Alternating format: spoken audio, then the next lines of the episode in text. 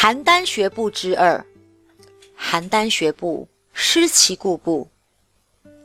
接着，我们来到了原文对焦的部分。邯郸学步语出《庄子·秋水篇》，而这个邯郸学步这个成语呢，它在原文里面比较短一点。听众们可以试着跟老师念个两遍，以加强印象。且子独不闻。夫受临于子之学行于邯郸语，未得国能，有失其故行矣。执仆服而归耳。且子独不闻。夫受临于子之学行于邯郸语，未得国能，有失其故行矣。执仆服而归耳。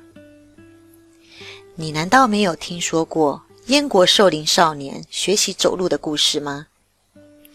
因为。燕国寿陵的少年羡慕那赵国邯郸人走路的俊美姿态，所以前往学习。结果呢，不但没有学成邯郸人走路的俊爽本领，反倒连自己原来的步伐都给忘了。最后，落得只能尴尬落荒的爬回去呢。这里取自战国时名家公孙龙。和魏国公子魏谋的一段对话的结尾部分，名家公孙龙认为自己通达事理，博闻善辩，能够融通儒家，把握名家。但是，当他听到庄子这一个人博大精深的言论的时候，却屡感困惑，无法理解。于是，公孙龙请教于魏谋，问魏谋。是不是因为自己的学养不足而导致茫然如此呢？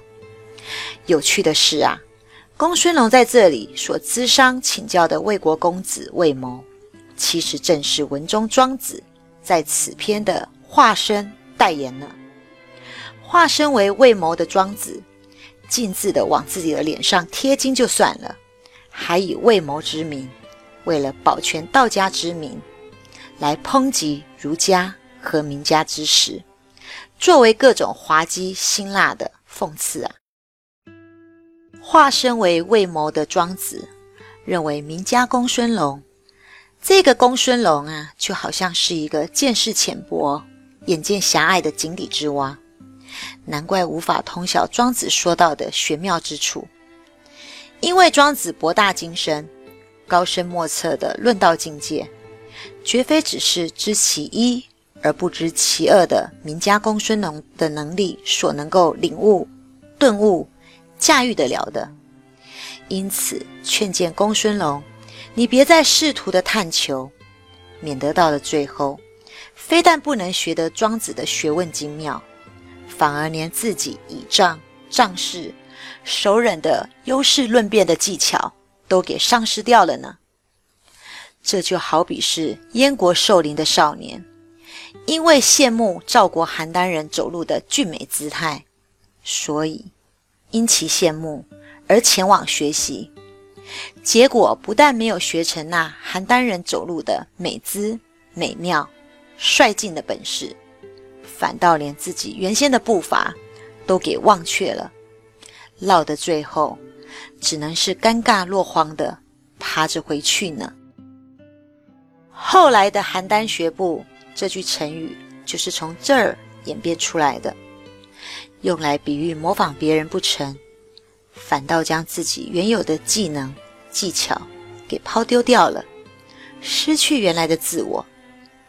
这个寓言故事并不是要我们不去努力学习，不去见贤思齐，而是在学习仿效他人的优势之际，用来借此强化自我之时。是不是更应该要好好的来面对自己的处境，审视自己的能力，并考虑适合自己各方面的条件以及种种的步骤呢？孔子他在《论语》的《雍也》篇中说道：“中人以上，可以与上也；中人以下，不可以与上也。”什么意思呢？天赋资质的不同。学习的效果、成果、效益，当然截然不同了。生搬硬套、胡乱模仿，不但学不到别人的长处，反而会把自己原来所具备的优点和本领，也得不偿失的给抛掷掉了呢。邯郸学步失去了固步，失掉了原有的步伐，抛掷了原有珍贵的拥有，终究是画虎不成反类犬的难争胜境，难以拥抱所希求、所希冀、所仰赖的种种美好啊！在唱和呼应方面，邯郸学步这个单元。我改编自儿歌的《王老先生有快递》。王老先生有块地呀，咿呀咿呀哟，他在田边养小鸭呀，咿呀咿呀哟，这里呱呱呱，那里呱呱呱。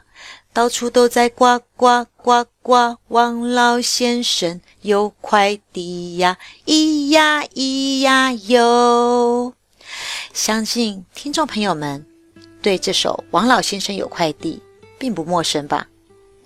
稍早说过了，邯郸学步它的原文非常的短，所以现在请听众朋友们跟着我再复习一下邯郸学步的内容。且子独不闻，夫受凌于子之学行于邯郸语，未得国能，有失其故行矣，直匍匐而归耳。且子独不闻，夫受凌于子之学行于邯郸语，未得国能，又失其故行矣，直匍匐而归耳。接着，我们就来唱出我改编自。王老先生有块地的邯郸学步的歌曲。且自独不闻，夫受凌于子之学行于邯郸语，未得国能，有失其故行矣，直匍匐而归耳。夫受凌于子学行于邯郸。未得国能，有失其故行矣。夫受凌于子之学行于邯郸矣，直匍匐而归耳。且自独不闻，夫受凌于子之学行于邯郸语，未得国能，有失其故行矣，直匍匐而归耳。夫受凌于子学行于邯郸，未得国能，有失其故行矣。夫受凌于子之学行于邯郸语，直匍匐而归耳。